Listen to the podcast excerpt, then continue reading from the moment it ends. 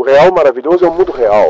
Bem-vindo ao estado da arte. Mil borboletas levando uma mulher nas suas asas. É uma cidade na qual chove. E conta uma história de uma cidade imaginária, de uma família e ao mesmo tempo de um coletivo no qual qualquer latino-americano pode se reconhecer. Esta edição é oferecida pela Secretaria de Cultura do Estado de São Paulo e pelo Instituto CPFL. Espero que você goste. Olá. Os cânones literários apontam que Dom Quixote foi o primeiro romance moderno, justamente ridicularizando a magia dos romances de cavalaria. Desde então, o romance de costumes nos ensinou a ver a vida como ela é, sem feitiços, superstições, milagres. Ora nos conduzindo sobre grandes panoramas históricos, ora por entre labirintos psicológicos, os romancistas nos abriram o mistério da realidade, apesar da ausência do sobrenatural. Ou melhor, justamente por causa dessa ausência, como entenderam realistas e naturalistas no século XIX. Não que a literatura fantástica tivesse sumido, como diz Borges, ela nasceu com o homem e está no primeiro capítulo do Gênesis, mas na era da ciência, da indústria e do positivismo, parecia destinada à periferia das fábulas infantis, do terror gótico ou da ficção científica. Porém, as atrocidades do século XX intensificaram a noção do fantástico além do imaginável, no Entreguerras, o mundo do racionalismo iluminista se despedaçava visivelmente nas telas cubistas e expressionistas, e o dadaísmo e o surrealismo levaram a ruptura ao paroxismo. Mas na narrativa literária algo misterioso acontecia, parafraseando Eliot, não com um boom, mas com um suspiro. Aparições inquietantes surgiam aqui e ali, como o nariz ambulante de Gogol ou o homem barata de Kafka. Logo começaram a se proliferar no novo mundo hispânico, fantasmas, loopings temporais, coincidências extraordinárias viraram rotina nas páginas de Borges, Alejo Carpentier, Miguel Ángel Asturias. Com críticos como Ángel Flores, Usla Pietri e Luiz Leal, essa atmosfera ganhou um nome: realismo mágico ou real maravilhoso. Com Cem anos de solidão de Gabriel Garcia Marques, ganhou um ícone, e com o Nobel para ele foi canonizada. Menos interessados em destruir o realismo do que em burlá-lo, esses autores pareciam ora expandir nossas categorias do real, induzindo-nos à fé nas possibilidades do invisível, ora rompê-las por completo. Após o boom latino-americano, a mágica se espalhou por toda parte, e a vislumbramos não só em histórias como as de Saramago, Italo Calvino ou Salman Rushdie, mas também nas entrelinhas do cinema de Tim Burton, Woody Allen, Terry Gilliam, entre outros. Mas o que é o realismo mágico? Os críticos disputam. Vemos Homi Baba se referindo a ele como a linguagem literária do mundo pós-colonial emergente, enquanto para Jean Franco é pouco mais do que um rótulo para o exotismo. De acordo com Matei Kalinesco, pode ser um grande, talvez o grande componente da ficção pós-moderna. Para muitos, ele o é justamente como ponto de convergência entre o pós-modernismo e o pós-colonialismo. Como diz Wendy Farias, o realismo mágico replanifica o modo dominante do realismo no Ocidente, desafiando sua base de representação a partir de dentro. Esta desestabilização significa que ele serviu como um agente descolonizador. O realismo mágico combina o realismo e o fantástico, de modo que o maravilhoso parece agora crescer organicamente do ordinário, borrando a distinção entre eles. Além disso, a combinação da narrativa fantástica e realista, junto com a inclusão de diferentes tradições culturais, significa que o realismo mágico reflete a natureza híbrida de muitas sociedades pós-coloniais. O que será então um realismo mágico? Uma vanguarda artística? Um gênero literário? Uma contradição em termos? E poderá ele solucionar a terrível pergunta não respondida por Borges? A pergunta que não é meramente literária, mas que todos alguma vez sentimos ou sentiremos o universo, nossa vida, pertence ao gênero real ou gênero fantástico? Para responder a essas e outras perguntas, convidamos Ana Cecília Olmos, professora de literatura latino-americana da Universidade de São Paulo, João César de Castro Rocha, professor de literatura comparada da Universidade Federal do Rio de Janeiro, e Sérgio Gonzaga, professor de literatura latino-americana da Universidade Federal do Rio Grande do Sul. João César, você pode nos introduzir ao, ao a literatura fantástica, em finais do século XIX, o que, que vinha se fazendo naquela época? Ou seja, na América Latina ou em geral? Em geral. Ah. Bom, há, uma, há discussões longuíssimas sobre o conceito de fantástico. E dependendo da conceituação, é claro que os exemplos seriam, ou, seriam diferentes. Há algo muito importante que acontece na passagem do século XIX para o século XX, na Europa sobretudo, e que é a mecanização do cotidiano. Isso de uma forma como antes seria absolutamente inimaginável.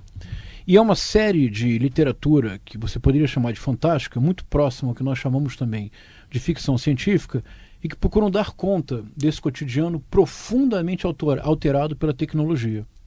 Alteração que vai conhecer uma explosão, aliás, pouco discutida hoje em dia, mas que na época era vivida de maneira muito dramática pelas pessoas, que é provocada pela Primeira Guerra Mundial.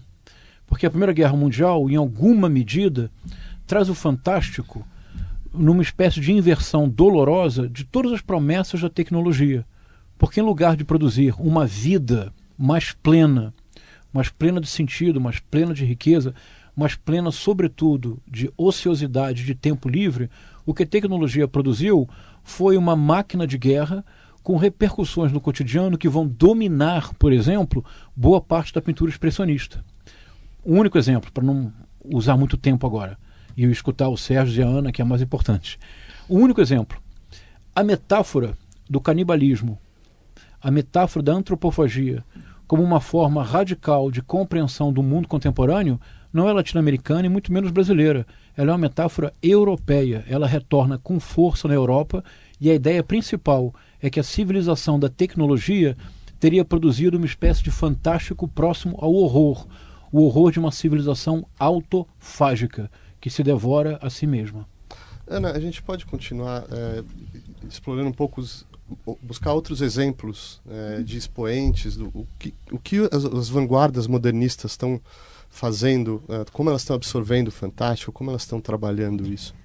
Bom, em, em, particular na, na área da, da, América Latina, digamos, o fantástico encontra um, um terreno fértil eh, no Rio da Prata.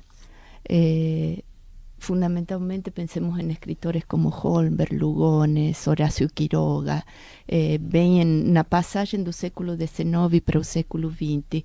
E retomando um pouco o que o, que João César explicou também, digamos que eh, estes escritores que na narrativa começam a explorar esse mundo do fantástico, eh, o que estão explorando ou abrindo as possibilidades de eh, pensar outras dimensões do real que já não se explicam pela via da razão. Digamos, há um, um certo eh, uma certa desconfiança no poder da razão para controlar o mundo e a natureza, e a literatura se apresenta como a possibilidade de reinstaurar o mistério, aí onde a técnica e a razão eh, tinha acabado com ele. Né?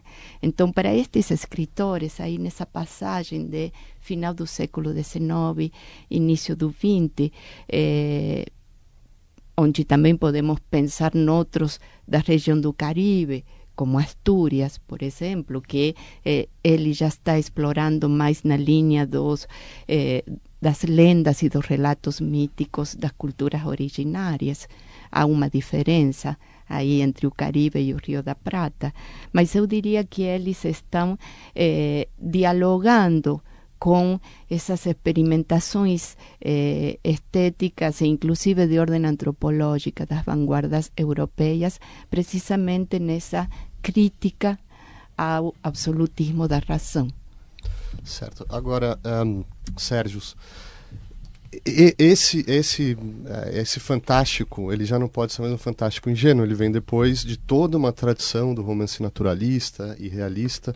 Como que essa geração está absorvendo está tá, tá lidando com as técnicas é, implementadas pelo pelo realismo?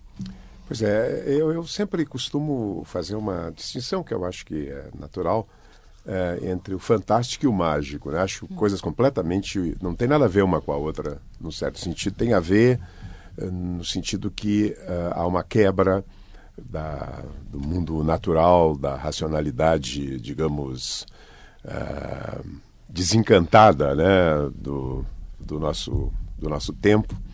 Uh, e, e vi, sempre vi o, o, fantástico aqui na América Latina como curiosamente uma criação basicamente argentina, que teria nunca encontrei, na verdade, uma explicação uh, completamente. Porque veja que aqui no Brasil, né, temos manifestações isoladas, eu até não me recordo assim no, de, de uh, século XIX, talvez, mas não chega a ser fantástico Noite na Taverna, acho que também não é gótico, como disse a, a Valnice, né? É, mas é, provavelmente temos alguma coisa periférica, mas eu, eu não conheço. É, por que na Argentina? A, a, Ana citou esses nomes e naturalmente chegamos depois aos nomes que realizam o fantástico propriamente dito. Acho que depois de Kafka, ou junto com Kafka, Borges e Cortázar, né, realizam Cortázar em muitos contos e mesmo um pouquinho talvez no, no Rajuela. Uh, por que a Argentina? Né? Sempre me fascinou isso. O que, que esse país. Parece que tem. Na, naquele país que sempre foi o país mais desenvolvido, uh, de melhor índice humano, uh, econômico da América Latina, há um princípio de irrealidade, né? alguma coisa que parece sustentar um pouco aquele país ao lado de uma racionalidade. Tem, um princípio de racionalidade que se traduz em várias coisas que não, é, não são os alvos agora da nossa uh, do nosso processo. Mas essa, eu, eu, acho que essa distinção assim é, ela é muito nuclear. Na verdade, falamos de duas coisas diferentes. Né? Uma corresponde a uma criação de ordem intelectual, né? que é o fantástico. Ela é fundamentalmente uma criação uh, racional sobre o irracional que aflora emergencialmente aqui e ali uh, na, na, nossa vida. E eu acho que o chamado realismo mágico ele corresponde fundamentalmente a um tipo de consciência mítica, um tipo de consciência sacral existente uh, na América Latina, uh, no, uh, em toda a América Latina, talvez. Acho que não sei se na Argentina e no Uruguai, não conheço o realismo mágico na Argentina e no Uruguai, mas que vai aparecer no Alejo Carpentier com a cultura negra, vai aparecer na cultura híbrida do Rufo e vai aparecer muito no Brasil, né, na cultura sertaneja, uh, onde tivemos o João Guimarães Rosa e um séquito de seguidores que vão trabalhar com essa ideia de uma consciência anterior ao racionalismo ocidental, anterior ao desencanto do mundo. O mundo é encantado. É. Pois é, João, podemos seguir nessa linha e comparar um pouco com o leitor que está mais familiarizado com o que estava acontecendo no Brasil nessa época, semana de 22, movimento uh, antropófago, escritores como Guimarães Rosa, né, explorando. É, Olha, da, da, comparação, claro, o que, que sai? Claro. Uh, eu faria uma proposta para o nosso diálogo. Talvez nós pudéssemos considerar que isso que nós chamamos do boom da literatura latino-americana porque eu creio que nós precisamos questionar bastante o conceito de realismo mágico. Eu acho que vamos fazer isso em algum Exato. momento. Né? Estamos aqui para isso. É, justamente. ah, seria talvez interessante pensar que a geração do boom, ah, o grande tripé, ah, Carlos Fuentes, Mário Vargas Llosa, Gabriel Garcia Marques, entre outros, e tão importantes quanto. Mas esse tripé é fundamental. década de 50 e 60 em diante. Final dos anos 50, mas sobretudo anos 60. Uhum. Eu acho que essa geração potencializa um movimento que principia para a literatura hispano-americana com Las Vanguardias, que corresponde no Brasil ao modernismo, a Semana de 22.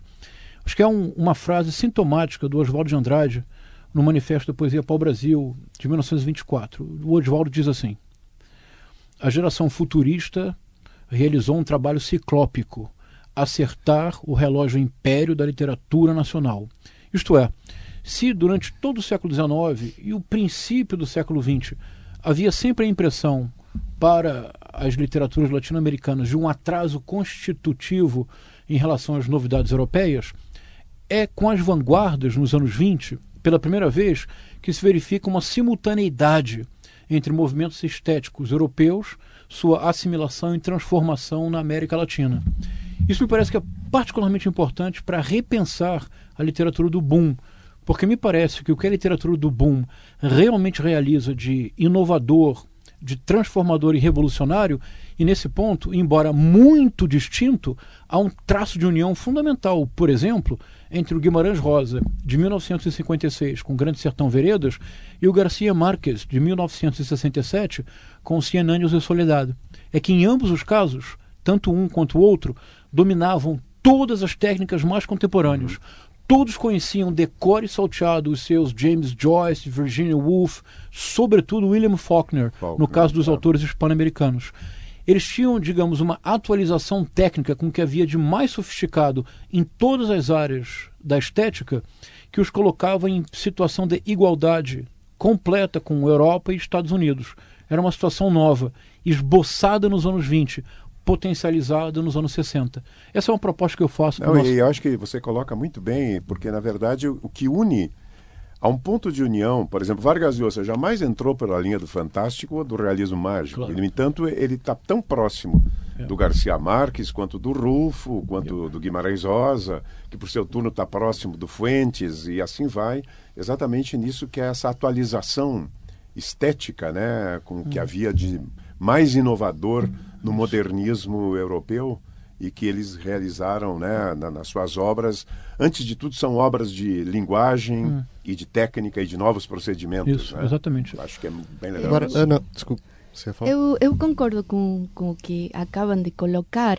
Eh, grande parte da crítica literária leu, digamos, eh, o boom que parece que instala algo completamente novo, precisamente no sentido que João colocava, né? mais do que com uma ruptura uhum. com a ideia de um diálogo com aquela grande ruptura que tinha sido as vanguardas do, do início do século XX. Eu lembro que Rodrigues Monegal, que foi claro. um dos primeiros que falou desta nova Isso. narrativa, disse que tinha que acabar com o robinsonismo com que estavam sendo pensados os escritores do boom. Isso. Digamos, um novo, sempre em literatura, eh, tem a ver com o modo em que se eh, as, as, as, hierarquias culturais e as tradições, né? Então, digamos, esse vínculo é fundamental. E com relação ao que, ao que você, Sérgio, dizia, que o Vargas Llosa não no, no transito realismo mágico propriamente como Garcia Marques. Eu acho que aí também é algo que devemos deixar claro logo no início, que essa nova narrativa, ou esse boom dos anos 60, eh, mesmo que eh, ele ficou muito conhecido eh, em termos de realismo mágico, na verdade, comportava uma diversidade de estéticas muito grande. Claro, claro. Claro. Então, é, isso temos que ter presente. É, né, que... Então, até para a gente começar a mapear essa diversidade, um, Ana, eu citei alguns críticos, uh, Angel Flores, Ursula Pietri, Luiz Leal, e ali se começa a cristalizar esse termo é, realismo mágico. É importante deixar claro para o ouvinte que não se trata de um manifesto, claro. não existe um manifesto realista mágico, mas certos críticos latino-hispano-americanos, em especial, estão estão transitando, orbitando em torno. Então, você pode explicar um pouco como que surge esse, esse, essa ideia, esse conceito? Bom, os primeiros, eh, parece ser que efetivamente os primeiros que usam o termo são estes críticos, Flores, Leal e Uslar Pietris, fundamentalmente. Eh, e curiosamente eles, eh, eles não estabelecem o vínculo com quem primeiro formulou, forjou o termo, que foi Franz Roh, na Alemanha para se referir a um pós-expressionismo eh, alemão na pintura, né? Então é curioso, digamos, que parece ser que um termo que surge com relação às artes plásticas e depois se desloca com muitas diferenças eh, que, que, precisam ser levadas em conta para a literatura, né? Mas no caso destes críticos que você mencionou, eh, eles, eles vão forjando uma noção de realismo mágico que não está atrelada a, a noção de, de Franz Roh, mas que fundamentalmente supõe eh, trabalhar com uma pensar, digamos, certos modos narrativos que trabalham com uma noção ampliada de realidade, onde, como já se colocou aqui, o real e o irreal não entram em contradição. Exato, João, a gente pode investigar um pouco mais a técnica desses escritores, porque me parece que se trata exatamente disso. Você não pode nem deixar a narrativa aí por totalmente fantástico. Por exemplo, O Senhor dos Anéis. Digamos, você está ali numa realidade fantástica, onde fantasia. você pressupõe que fantasia, vão acontecer coisas fantásticas. Em outras narrativas, por exemplo, Alice no País das Maravilhas, a gente descobre no final que era só um sonho, então não, não existiu o fantástico, efetivamente, a não ser na cabeça do claro. personagem. Agora, Nessas narrativas, me parece que o fantástico existe uma dialética, de fato, entre o real e o mágico que não, ela não, não pode se perder. Você hum. pode explorar um claro. pouco esse tipo de técnica narrativa? Essa, é, essa é uma questão fascinante. Eu acho que a Ana e o Sérgio já colocaram muito bem. Quando o Franz Roh, que era historiador, crítico de arte, mas era também fotógrafo. Hum. E as fotografias do Franz Roh são fascinantes, porque são geralmente colagens que estariam muito próximas do Max Ernst ou de uma fotografia surrealista. Quando o Franz Roh pensa o conceito de realismo mágico, o que ele pensa, na verdade, é da arte pós-expressionista, sobretudo da pintura. A, repercussão em língua espanhola é quase que imediata. Como todos nós sabemos, o José Ortega Gasset, o editor da importantíssima Revista de Occidente, era um germanófilo de primeira categoria Dois anos depois da publicação do livro do Franz Roh, dedicado ao pós-expressionismo, ao realismo mágico, é publicado um excerto na revista de, Revista de Occidente. No ano seguinte, o mesmo tradutor, que é o Fernando Balle, traduz o livro inteiro. Ou seja, três anos depois do aparecimento do livro em alemão, o livro já está circulando em espanhol, o livro na íntegra. Eu acho que daí vem também a, a difusão do termo. Ele muito rapidamente é traduzido para o espanhol. Mas o realismo mágico por Franz Roh, se nós pudéssemos pensar numa fórmula bem sintética, eu proporia assim: é a irrupção do extraordinário na ordem do dia a dia, do ordinário. Então, por exemplo, dentro dessa categoria, um Kafka, um Franz Kafka, é perfeito realismo mágico. Porque você lê o Kafka e a grande força da escrita kafkiana é naquela sintaxe tão concisa, um pouco como Rulfo, um universo que se abre. E ao mesmo tempo é um universo que, visto de fora, é absolutamente banal e cotidiano. E, no entanto, é nesta banalidade do cotidiano que o extraordinário irrompe. Já eu proporia. O, é diferente o que ocorre com, por exemplo, o que o Carpentier denominou de L'Oréal Maravilhoso, quando ele volta da França e passa pelo Haiti se dirigindo a Cuba. E ele diz lá no prefácio do El Reino deste Mundo, de 49, uma coisa extraordinária. Ele diz que ele estava cansado do surrealismo e do maravilhoso aprendido com códigos de memória. E que teoricamente ele havia encontrado numa outra realidade lo real maravilhoso. Ou seja, eu proporia. O realismo mágico do Franz Roh é essa irrupção do extraordinário numa ordem absolutamente dominada pelo ordinário. Realismo no sentido mais banal do termo. Já o Real Maravilhoso do Carpentier é quando o extraordinário e o ordinário não se diferenciam. Eles estão intrinsecamente relacionados. Por exemplo, o Sérgio está aqui com Pedro Páramo. Se nós lembrarmos da frase inicial, não, é, não vou lembrar totalmente, mas vou errar em alguma coisa, mas não importa. O importante é assim, olha. Eu me vine a Comala porque me dijeron que aqui vive mi padre, vírgula, um tal de Pedro Páramo. Toda frase se resolve por um tal de Pedro Páramo. Porque se eu digo, eu vim a Comala porque me disseram que aqui vive meu pai, vírgula, Pedro Páramo, nenhum problema.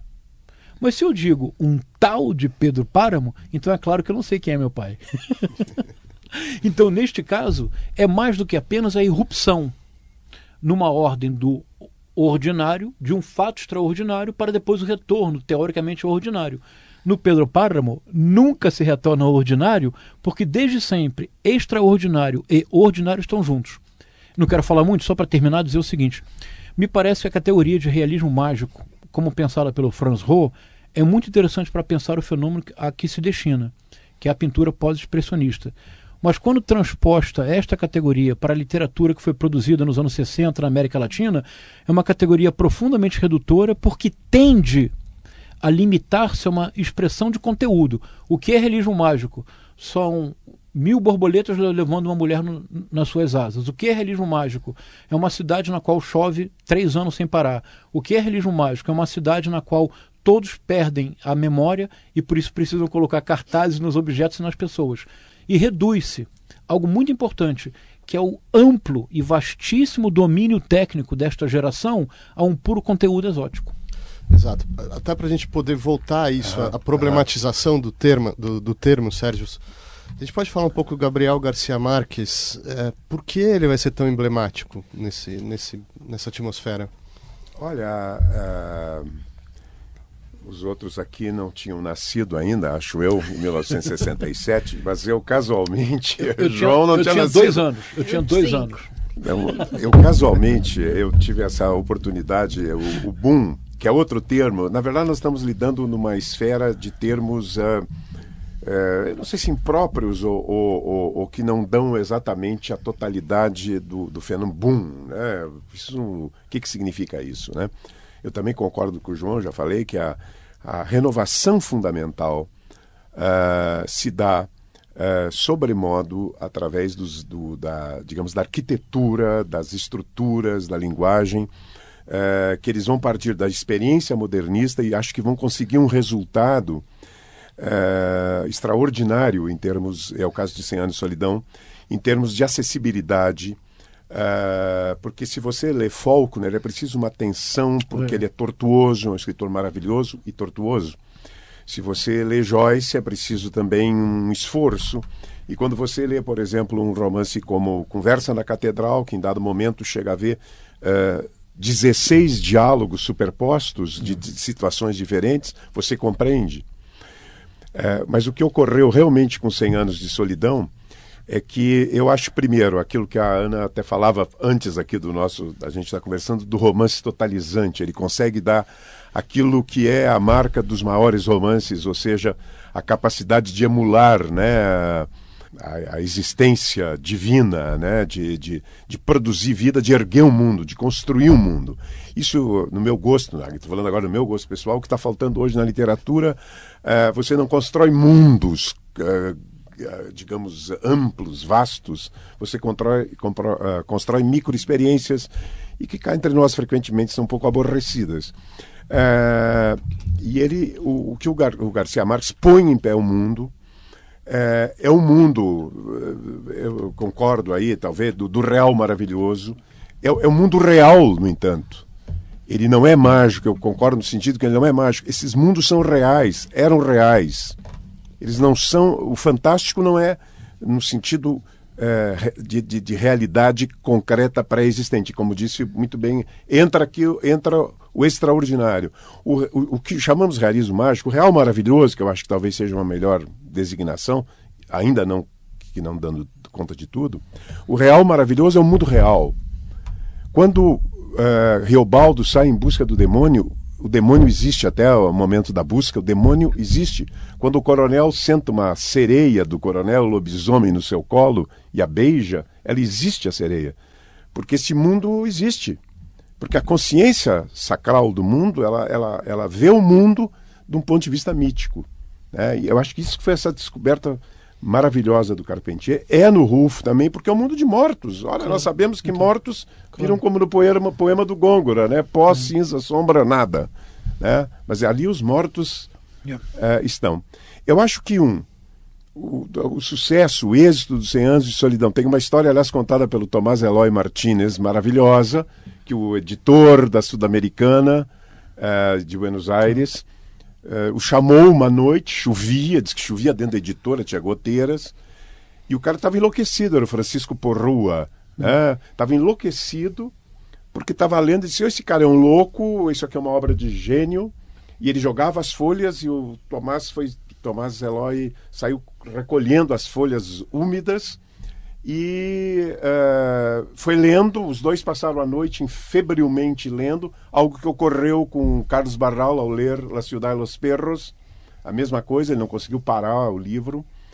Uh, e eles resolvem editar, já aumentam a tiragem na hora, né, que ia ser uma determinada tiragem, resolve uh, duplicar praticamente a tiragem. E é um fenômeno incrível, uh, incrível que ocorre em Buenos Aires em agosto daquele ano, dois meses depois do lançamento, já, já, já saindo uma segunda edição, Garcia Marques vai é. a Buenos Aires, vai a um teatro assistir uma peça com Mercedes, e aí ele come, começou a conhecer é. o horror da fama, que para ele era horrível, e ele vai ao teatro e alguém, por causa da foto que havia no livro, grita: Olha ali Garcia Marques. Ou seja, vejam bem, um sujeito que ninguém sabia quem era dois meses antes, e o teatro se ergue e o aplaude em pé. Né? Quer dizer, foi, foi um fenômeno assim, porque também há, não, não vou falar mais aqui, mas também há um fenômeno que eu acho que é indispensável, e por isso boom é indispensável nesse florescimento escalonado da grande literatura hispano-americana, que eu acho que é um escalonamento de florescimento, é que criou, quando o boom surge, sur, está surgindo um novo público leitor. Isso é, é, é, que cria essa coisa, eu não sei se foi o Monegallo que viu isso também, né? Ele hum. viu a um novo público. E aí é. que entender as circunstâncias específicas dos anos 60, um novo público jovem, disposto à aventura e ao enigma, né? Porque os filmes que Godard tinha público na época. Godard tinha um belo público na época. Né? Vejam é, o, Rajo, é, o Rajoela hoje, que já não, quase não se lê mais, né? porque propõe muitos enigmas narrativos, é, propõe uma dificuldade, propõe uma ânsia de decifração. A vantagem do Garcia Marques é que qualquer um podia lê-lo entendê-lo. Mariana, uh, 100 Anos de Solidão é um romance épico com todo o domínio da técnica realista, são sete gerações, salvo engano, que conta esses 100 anos de solidão dessa, dessa cidade, Macondo. Agora, o, o elemento sobrenatural ele não pode estar ali simplesmente com, com, de maneira pitoresca, né? Quer dizer, ele tem uma utilidade para o Garcia Marques. Qual é essa utilidade? Como que ele está exprimindo essa solidão do título, pra, só para pegar um exemplo, através da mágica, do sobrenatural, do, do, do fantástico? Bom, é, eu acho que o romance é, consegue, consegue aliar de uma forma muito eficaz é, isto que o Sérgio colocava de um pensamento mítico, hum, uma mentalidade primitiva, mítica, é, e ao mesmo tempo uma revisão crítica da história. É, então, seria. Eu pensaria esse romance como um lugar de enunciação, onde se relata a história da América desde o pensamento mítico. Então, tem uma. uma nessa tensão entre revisar uma história da América em, um, em uma temporalidade circular eh, um relato que, como todo mito, é um relato de origem. Eu acho que é esse o, o, o, casamento, o que, o, que, o que o romance consegue aliar de uma forma muito eficiente. Porque se conta o relato da família Bom, Buendia, mas nesse, nesse relato dessa geração, eh, nesse Macondo imaginário, eh, vai sendo revisada desde um olhar crítico a história da América. Eh, eu diria que isso que torna o romance um romance totalizante e que o mais atraente nele é que narra. Né? é, digamos, é, é, um, é, é, um, é um romance que conta uma história e conta uma história de eh, de uma cidade imaginária, de uma família e ao mesmo tempo de um coletivo eh, no qual qualquer latino-americano pode se reconhecer. Eu acho que a eficácia do romance, digamos, o grande sucesso esteve aí, além de, digamos, outras variáveis, como colocava Sérgio, digamos, de que era um momento em que as sociedades latinoamericanas y Argentina en particular eh, estaba protagonizando un momento de modernização forte, estava com uma sociedade mais democratizada, com um público leitor amplo e, sobretudo, com o que você mencionou, que é muito importante lembrar, que é o papel dos editores que também eram uns aventureiros. Eram editores locais, eram capitais latino-americanos que arriscavam em publicar escritores pouco conhecidos. O que eu acho que é importante levar em conta, porque a situação eh, editorial eh, dos dias de hoje, eh, de hoje é bem diferente àquela dos anos 60. Então foi um momento em que, além da eh, criatividade, eh, de certa genialidade que estes escritores tinham, eh, se aliou, digamos, isso se viu, se viu favorecido por uma situação social, econômica e esses protagonistas indispensáveis que foram os editores. Perfeito. Então vamos tirar agora as aspas do realismo mágico e, eh, quer dizer, a, o problema está ali o tempo todo no que vocês estão falando É, vamos, vamos tentar ver a validade, os limites do conceito. Afinal, né, João, é, até onde esse é um conceito vazio, esdrúxulo, tem alguma função, tem alguma validade? De repente, como esses próprios escritores interpretavam, como Garcia Marques interpretava o rótulo, a gente pode problematizar então? Claro, ah, isso já foi problematizado de maneira bastante radical por uma geração mais jovem de autores, sobretudo hispano-americanos. No mesmo ano, 1996, uh, surgiu no México, não apenas com mexicanos, mas sobretudo no México, a chamada Generação del Crack. E eles publicaram um manifesto, o Manifesto Crack. Ao mesmo tempo, no mesmo ano, dois autores, Sergio Gomes e o Alberto Foguet, publicaram uma coleção de contos, de histórias curtas, que se chamava Mac Ondo. Ou seja, não é. mais Macondo, Macondo, mas um Macondo transformado numa indústria de McDonald's. Então, Mac Ondo. E boa parte da mais jovem geração da literatura hispano-americana surgiu como uma resposta, como a imposição do limite criado pelo realismo mágico. No entanto, a leitura que essa geração fez, o que é perfeitamente compreensível, é bastante limitada do, dos autores, do Fuentes, do Garcia Marques, do Mário Vargas Llosa, porque um dos principais pontos da regeneração del crack, ou do, Mac, do movimento Mac Ondo, era uma literatura que fosse, sobretudo, experimental, se arriscasse, fosse ousada e não se limitasse a temas locais. Excluindo a, a, ideia de temas locais, há poucas literaturas tão ousadas e complexas quanto a literatura do Vargas Llosa, do Fuentes e do, o, do Cortázar, ou do Garcia Marques. Então esse é um ponto, essa reação já houve. Eu gostaria só de trazer para nossa reflexão um ponto que eu acho bem importante e que hoje em dia nós esquecemos com muita facilidade, até compreensível. Eu não creio que o que eu direi agora explica o chamado boom, mas eu acho que é um fenômeno indissociável e que é o triunfo da Revolução Cubana uhum. em 1959. Vale dizer, se para nós hoje, 2017, a Revolução Cubana tem imagens as mais variadas possíveis, mas certamente nenhuma delas se associa ao frescor da novidade, à promessa da revolução e à descoberta de que a utopia, afinal de contas, pode ter um lugar, que é uma pequena ilha no Caribe. E muito menos nós imaginaríamos que uma pequena ilha do Caribe tornar-se-ia, durante uma década inteira, até pelo menos 1971, quando ocorre um famoso caso de prisão de um poeta, Herberto Padilla.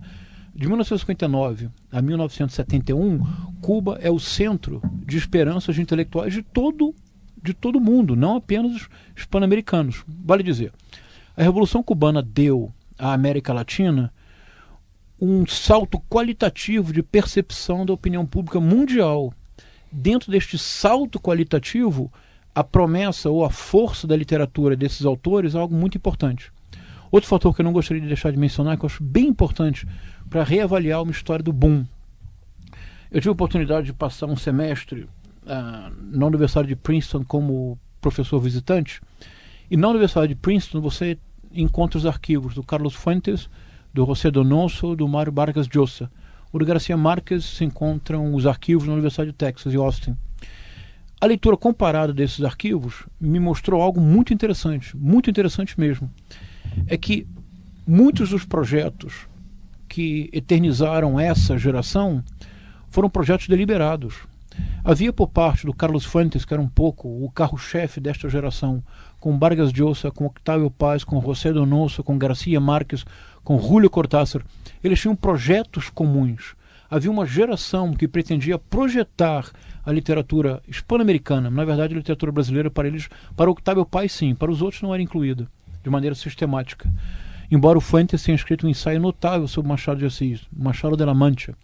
Mas essa geração, o boom, também é o resultado de um projeto deliberado, de uma geração particularmente talentosa e na leitura cuidadosa da correspondência cruzada entre eles, se percebe que havia um projeto.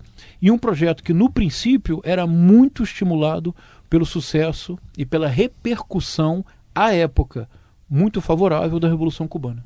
Esse é um aspecto que nós não devemos ignorar. É, é, eu diria, né, o, Retamar chega ao exagero, Roberto é. Fernandes Retamar, de dizer que sem a Revolução Cubana não haveria literatura latino-americana o termo Latinoamérica se generalizou claro. em função da revolução também, né, uh, nesse momento.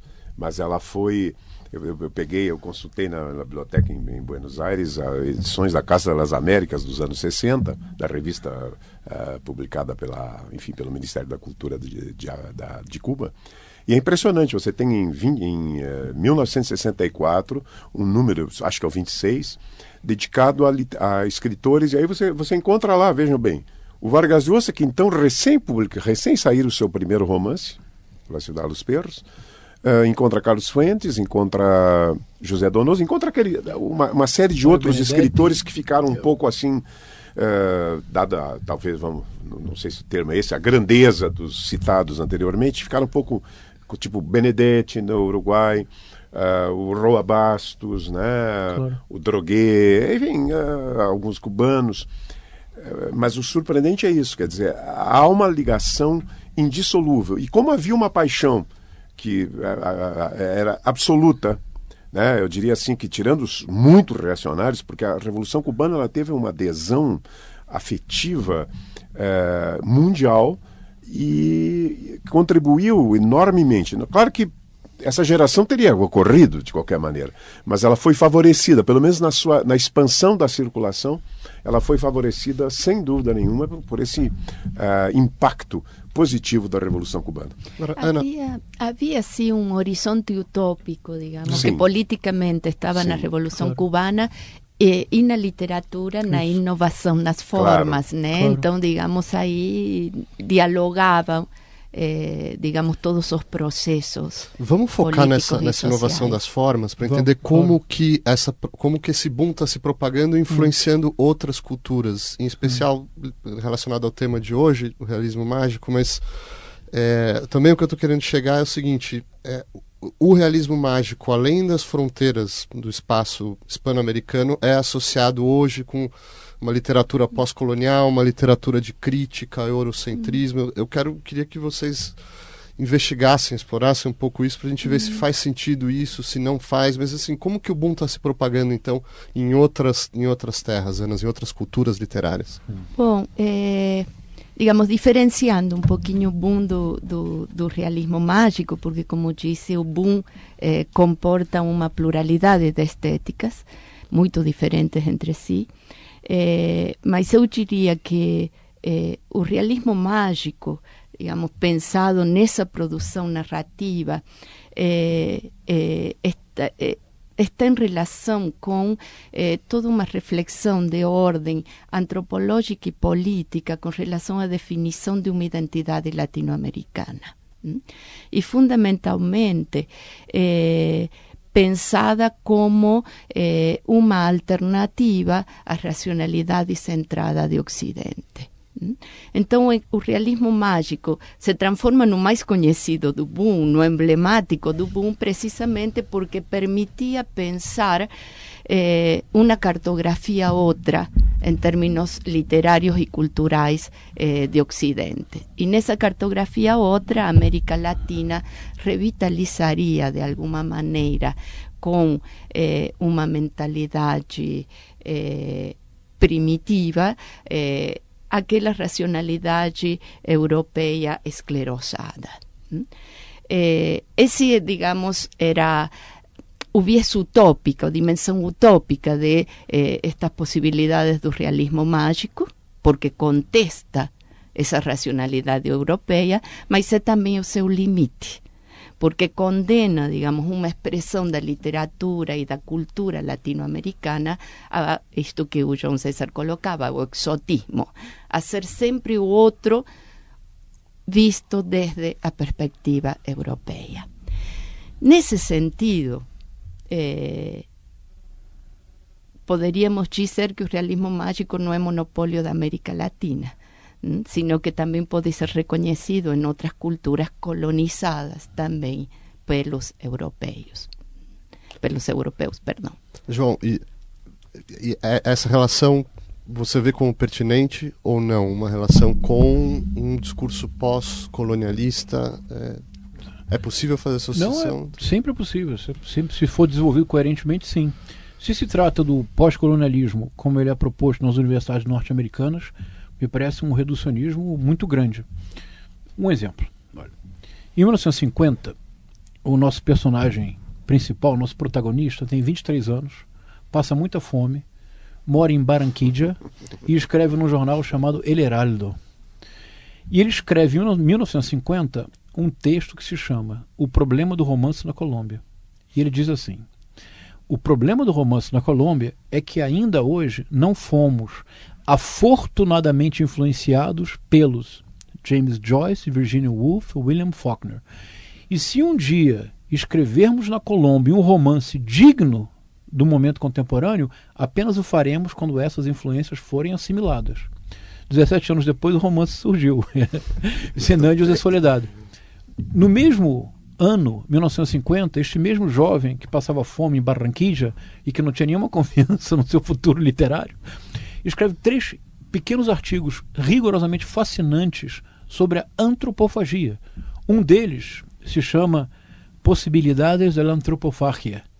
E o que ele diz é muito próximo ao que o Oswaldo de Andrade, no mesmo ano, publicava, eh, disse na sua malograda tese de doutorado, A Crise da Filosofia Messiânica. Vale dizer, me parece que a força do Garcia Marques é que o Garcia Marques ele consegue, sem nenhuma espécie de crítica a algum, alguma forma de eurocentrismo, pelo contrário, o Garcia Marques se apropria de todas as formas mais avançadas das técnicas narrativas desenvolvidas no romance ocidental, mas acrescenta a ela o que o Oswaldo de Andrade chamava em 1924 o que ele achava que seria a força da poesia pau-brasil.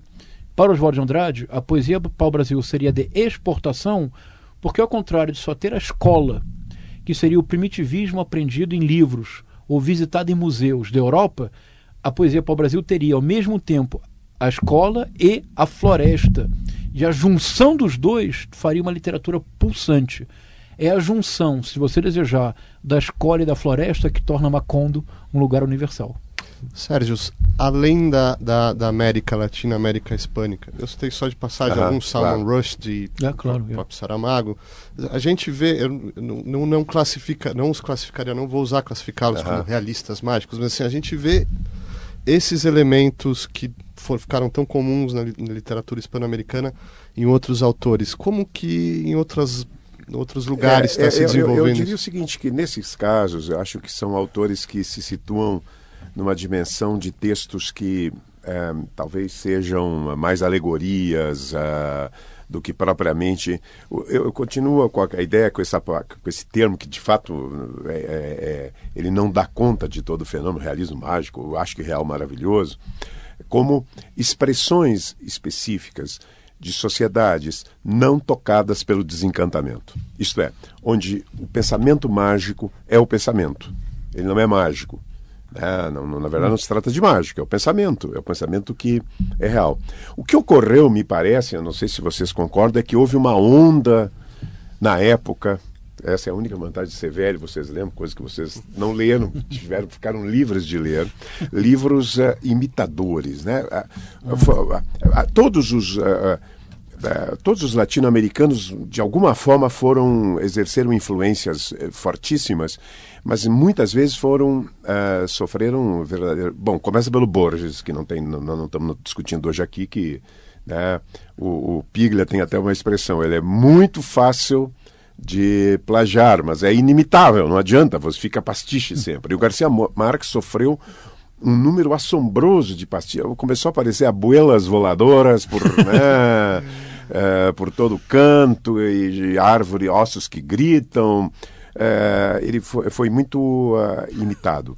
Mas uh, a influência dessa literatura, ela foi, nós temos a Isabel Allende, que eu até acho uma boa narradora, mas uh, né, a gente sente nitidamente a mão do Garcia Marques atrás, né, na sua mão, para escrever A Casa dos Espíritos.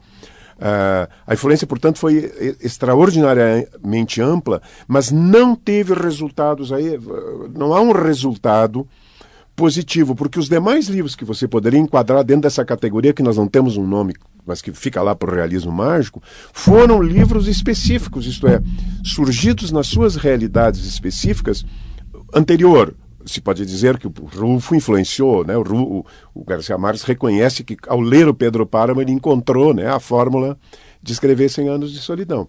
É. e os outros foram, aqui sim, o Guimarães Rosa, no Brasil.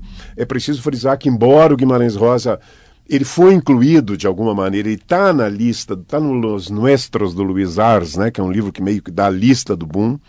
Sempre que precisavam de um brasileiro para dizer que era latino-americano, puxavam e é preciso lembrar que o Guimarães Rosa foi traduzido imediatamente pela Seix Barral, foi traduzido pela Casa das Américas, agora surgiu uma nova tradução na Argentina, já está em segunda edição, né, do, do Aguilar, né, e, do, e da, Florência, da Florência, né, que é, que é, uma tradução, eh, me pareceu, eu tenho as duas, as duas outras edições, me pareceu a melhor tradução possível, do Guimarães Rosa. Mas acho que foi uma, uma influência muito forte. Mas a, o que eu defendo é que, na verdade, quem mais influenciou a gera, a, as gerações futuras da América Latina foi Vargas Llosa, com as suas técnicas. Ana, e outras artes? É, a gente falou, falou algum momento da pintura, mas é, o cinema parece ter uma, ter uma afinidade grande com esse tipo de, de narrativa, esse recurso. Sei lá, o ouvinte talvez tenha aí grande parte do nosso ouvinte já, talvez já tenha visto Meia-Noite em Paris, ou Birdman, ou Amélie Poulain, e filmes que você tem uhum. essa atmosfera mágica. Né? Hum. Como, em outras artes, você, você percebe vestígios desse, dessa técnica narrativa, independentemente da, da influência do boom ou influência latino-americana, mas... Bom, certamente, digamos, si pensamos en que a arte siempre está explorando aquelas zonas que, eh, que a ciencia eh, pretende explicar, né? mas a arte se permite, como disse no início, reinstalar um mistério. Eh, eu acho que, num sentido amplo, eh, todas as artes podem explorar essas dimensões do desconhecido, do misterioso, né? Então, é, no cinema eu lembrei, quando você mencionava este filme, lembrei aquele filme espanhol, eh, O Labirinto do Fauno, que dos que eu assisti assim nessa linha do realismo mágico, eh, eu achei dos mais convincentes, talvez porque precisamente eh, eh tenta explorar una experiencia histórica traumática, eh, colocando en juego otras posibilidades para el real. Lembra que a historia es a ditadura franquista eh, desde la perspectiva de una crianza. Eh, mas, digamos, ese filme, por ejemplo, a perspectiva da criança, y sabemos que a criança, o primitivo y o louco son esas figuras emblemáticas para precisamente eh, indagar aquelas dimensões do real uh, sobre a qual a ciência ou a razão não podem dizer nada, né? Eh, mas eu eu não saberia, digamos, eh, dizer eh, se há relações diretas entre eh, a literatura e certas formas do realismo mágico eh, em outras artes ou, ou, no cinema. Eu, nesse sentido, eu acho que foi o espírito aqui da conversa de eh, sermos cautelosos com a categoria, porque pode ser uma categoria omnívora. Então, eu, eu colocaria isso como para deixar claro. É, é fascinante o que aconteceu com a narrativa latino-americana eh, nesse campo foi muito importante, porém é uma categoria omnívora e pode ser danosa se nos deixamos levar eh, por ela, né? Então, acho ótima conversa precisamente por isso. Okay, Sérgio, João, temos pouquíssimo tempo para uma conclusão é, sobre o, o legado dessas gerações, sobre as perspectivas, ou talvez, se vocês quiserem continuar na questão do valor desse, de, desse termo, realismo mágico, mas o, o que se esperar né, uh, para o futuro? Sérgio. João, começa, começamos com o João, afinal Bom. o João é o preside a, a mesa aqui. Perfeito. Ah, destacar um aspecto que eu acho que pode ser interessante para a nossa discussão e que permitiria associar Roberto Bolanho e Machado de Assis. Ah, eu creio que a principal, não a principal, mas uma contribuição fundamental desta geração a geração ou do boom, ou do realismo mágico, como se desejar, é o fato de ter sido, sobretudo, uma comunidade de leitores críticos. Já em 1971, o Vargas Llosa, no seu doutorado na Espanha, publica uma tese, Garcia Márquez, História de um Decídio. No mesmo ano, o Carlos Fuentes publica La Nueva Novela Latino-Americana. Há ensaios sobre Cortázar, sobre Garcia Márquez, sobre Vargas Llosa, Sobre Donoso não estou seguro. Não, não há sobre, creio que não. Embora, graças ao Carlos Fuentes, o primeiro romance do Donoso, Coronación, que hoje não é mais lido, foi traduzido ao inglês. Então, era uma, uma geração que era uma comunidade crítica de leitores das suas próprias obras. O primeiro romance do Carlos Fuentes, que é excepcional, La Região Mais Transparente, é uma espécie de história simultânea da cidade do México, simultânea no sentido de abarcar várias temporalidades. O Julio Cortázar envia para o Carlos Fuentes uma carta minuciosa, detalhada, dizendo que está impressionado pelo talento narrativo do Fuentes, mas que faz questão de detalhar todos os aspectos que ele crê que são equivocados. E o primeiro, ele diz: as suas primeiras 50, 100 páginas são impossíveis. Se você não é um chilango, que na gíria é quem é do, da cidade do México, como carioca é do Rio de Janeiro, se você não é um chilango, diz o Cortázar, ninguém entende o que você está dizendo. Numa edição posterior, uma edição comemorativa, não lembro agora de 30 ou 40 anos, do La Região Mais Transparente, o Fuentes escreve uma carta para o Cortázar e pede autorização para publicar esta carta, que é uma carta essencialmente crítica do romance primeiro e mais, um dos mais importantes do Fuentes. Então, havia entre esta geração esse sistema constante de leitura. A primeira pessoa a ler as 100 páginas iniciais de Cien anos de Soledad se chama Carlos Fuentes. O Garcia Marques duvidava se deveria seguir escrevendo, já que ele tinha condições financeiras muito precárias na cidade do México. O Fuentes responde, só tendo lido 100 páginas. Por favor, Gabo, siga, estas 100 páginas colocam você no patamar de Cervantes. Só tinha lido 100 páginas. Então, me parece que da literatura hispano-americana mais recente, o único autor que manteve esta tradição de leitura minuciosa da tradição europeia e norte-americana e da própria tradição é o Roberto Bolaño, que na verdade é o mais potente leitor dos últimos duas, três décadas da literatura hispano-americana. É o sistema Machado de Assis. O Machado de Assis torna-se Machado de Assis quando ele lê minuciosamente toda a tradição e a literatura brasileira.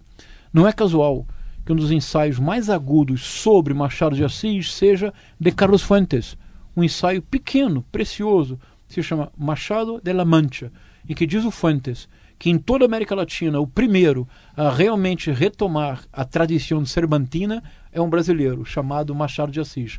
Esse gesto de leitura esse gesto de leitura crítica dos, prós, dos pares, dos mais próximos, é algo que hoje faz profundamente falta na literatura latino-americana. Eu tenho a, a, impressão de que as gerações mais jovens não se leem, não se leem criticamente, ou quando se leem, é apenas para uma espécie de jogo de compadres, em que você é tanto mais genial quanto você me considerar maravilhoso. Sem nenhum realismo, no caso. É, acho Sérgio, excelente, um excelente a ideia crítica do João. Não é à toa que o Eduardo Wolff diz que ele é o melhor professor de literatura do Brasil. Mas o Eduardo Wolff nem sempre vamos, uh, nem sempre, às vezes é suspeito pelos amigos. Mas uh, realmente, e é uma coisa que me parece um pouco uh, hoje na e agora eu vou fazer, eu, talvez eu esteja equivocado, mas na literatura brasileira, não, na latino-americana eu não conheço tão bem essa contemporânea é, é que de fato faltam, a, falta aos escritores essa capacidade de reflexão crítica, não apenas sobre a sua própria obra, mas sobre a obra. Né, não se vê, o, o, escritor não é um crítico. Quando, quando ele vai escrever, entra na escola do na, na, na, no elogio mútuo, aquela. Né, você não vê. É, é, se a gente pegar, por exemplo, a tradição de, de crítica do Vargas Llosa, é impressionante, né? Ele ele leu Euclides da Cunha e fez uma interpretação ficcional do Euclides da Cunha que é extraordinária. Ele foi ao núcleo do Euclides da Cunha, né? Como, como foi capaz de ir, como Fuentes, né? Como Cortázar também, que tem grandes páginas, né? sem contar o Borges, é claro. Todos eles tinham essa, essa força crítica, né? Excepcional e por isso talvez tenham conseguido escrever obras uh, que, que vão perdurar. Obrigado, Sérgio Gonzaga. Por hoje é só. Obrigado, João César de Castro Rocha. Obrigada, Ana Olmos. E até a nossa próxima edição.